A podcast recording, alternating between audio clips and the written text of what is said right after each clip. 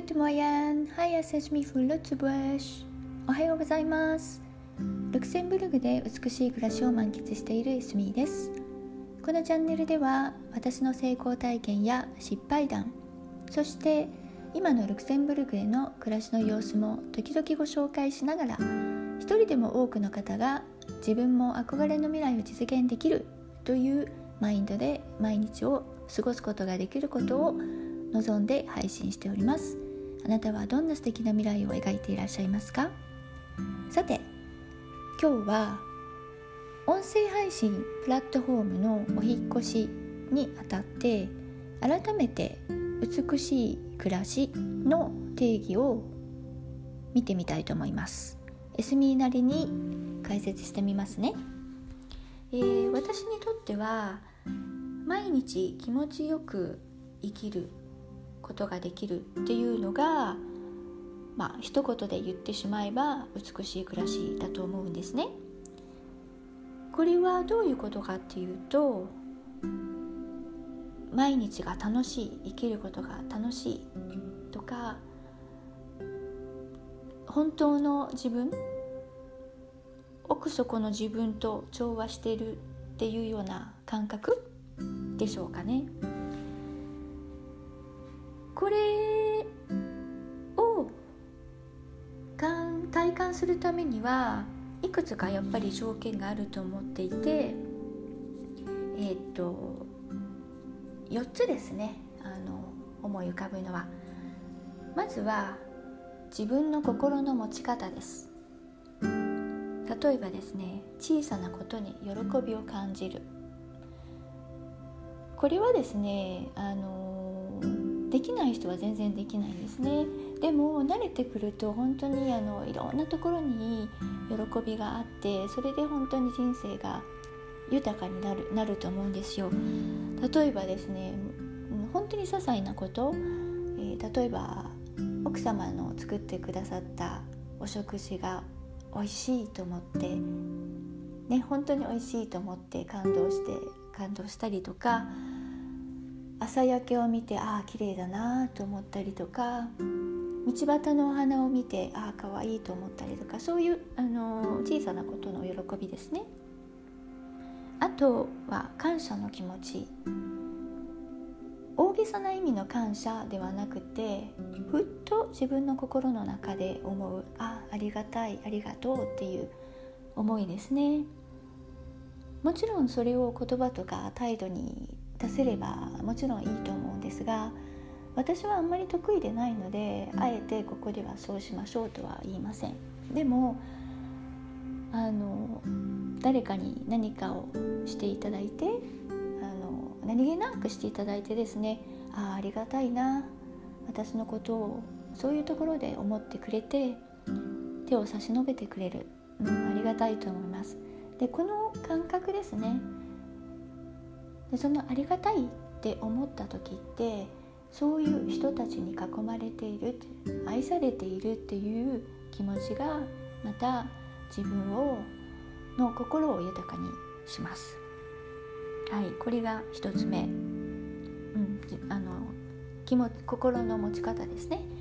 二つ目やっぱり気になるのはお金ですね。よく言われるんですよ。あの、暮らし、まあ、私にとっては美しい暮らしイコールあのお金のある暮らしではないんですけれども、まあ、それをイコールにしちゃう方が多くてですねお金がないと美しい暮らしはできないって。いやそんなことはないんですもちろんですね最低限の、まあ、生活に困らない程度のお金はないと心の余裕がないから美しい暮らしにはならないと思うんですけれども今日食べるものはある。ちゃんとあの暖房もあって凍え死ぬようなことはない。住む家もある。場合そそうであれば金銭的にはああとほんのちょっとプラスほんのちょっとの余裕があればいいと思うんですね。例えば今日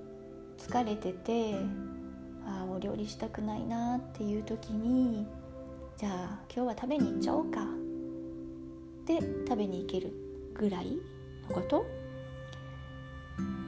この時にあお金がないから食べに行けないやとかあもったいないやって思っちゃうとそこで台無しになっちゃうと思うんですよ。でもあのそこでね食べに行ける程度の余裕があればそしてでそのそのお食事をきちんと楽しめば美しい暮らしにつながると思うんですね。心の心がハッピーになるからです。で他には他の例としては例えば旅行とかですね、うん、ああそこに行ってみたいとか、えー、ドキュメンタリーを見ていてあここに行きたいと思って、まあ、ちょっとお金かかっても6ヶ月後とか1年後とかに実行できるぞとかね、うん、生活に困っていなければ少し節約したら大抵のものはあの手に入るんじゃないかなとも思います。あのもちろんあの高級なものでなければね。でそれで美しい暮らしをするためには十分でないかなと思います。で先ほど言いました心の持ち方とあの生活するには十分なお金があれば物質的な悩みとかはないとなくなると思うんですね。結局その2つがきちんと調和していれば必要なもの必要なものはあるでしょうしあの本当に欲しいものは買えると思うんです。3つ目こちらも大事だと思うんですが環境です。環境を整える必要があります。環境の一つは自然ですね、まあ、ルクセンブルクはあのそういう意味ではすごくあのいいところで、まあ、私の住んでいるところも、まあ、目の前が丘とのっぱのっぱらでですね、まあ、ウィーケンドとかは本当にほっこりするんですけれども都会に住んでいる方でも近くに公園があったりとかね川が川があったりとかえーと、週末に海とか山に出かけたりとかして自然にあの触れる機会があるっていうのはあの自分に帰れる瞬間という意味ですごい必要かなと思います。あとは良い人間関係ですね、えー、家族との良い関係そして同僚との関係まあ、家族とか同僚とかは必ずしもあの選べなかったりとかするんですけれどもお友達の場合はちょっと違うと思うんですね。自分がその人たちといて心地よいお友達といていただきたいと思いますそうでない方はお友達ではないんじゃないかなと思いますね。でその心地よい人たちと囲まれていると自然にあの、ね、あの自分の気持ちも心地よくなると思います。で最後にですねこれはなかなかあのあげる人がいなくてこれはもしかしたら私の特徴かもしれないんですけれども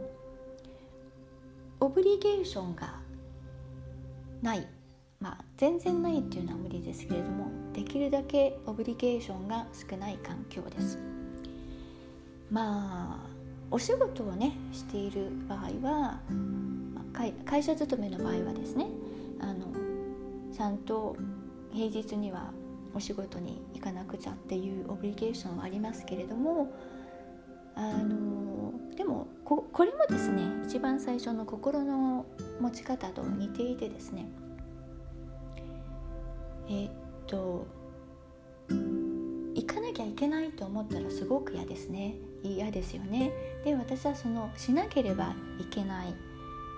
ていうのはという状況だと心がすごく惨めに感じるんですね。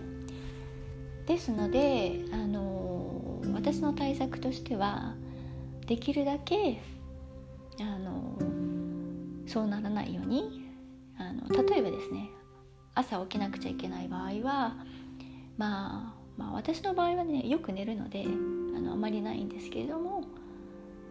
まあ、無理やり起きるんじゃなくってあ起きようって思うまであのベッドにいるんです。うん、まあまあそれがですねちょっと時間切れになっちゃうようなこともあの考えられるかもしれないですけれども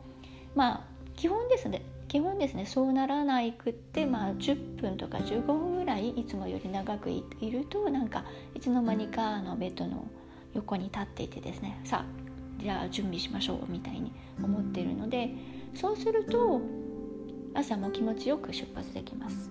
とかお仕事でやらなきゃいけないお仕事でも誰にも触れない仕事で締め切りがあるとかありますよね。そういうのもえー、そういうのはですね、まあ、家事も家事も一緒なんですけれどもギリギリのとこまで放っておくんです。でそうすると不思議になんかやる気になるんですよね。まあ切羽詰まってっていうのもあるんでしょうけど、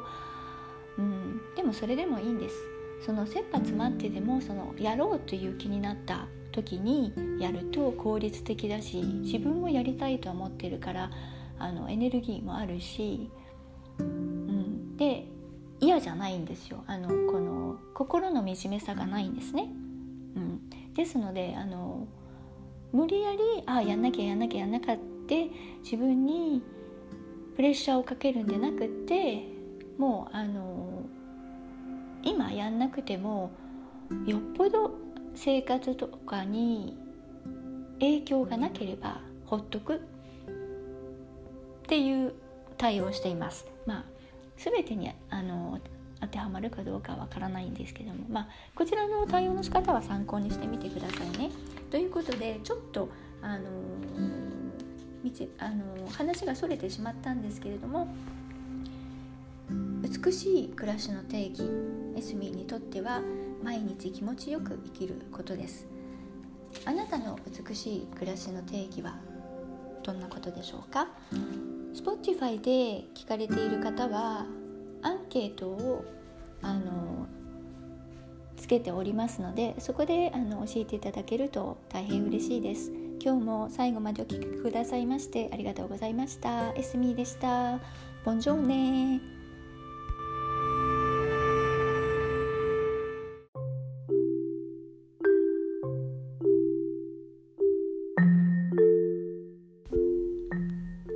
今日も最後までお付き合いいただきましてありがとうございます。このチャンネルでは未来の美しい暮らしのために役立つ情報をお届けしていきたいと思っています。またチャンネルの詳細欄にはプロフィールも貼っておりますのでもしよろしければご覧いただけると嬉しいです。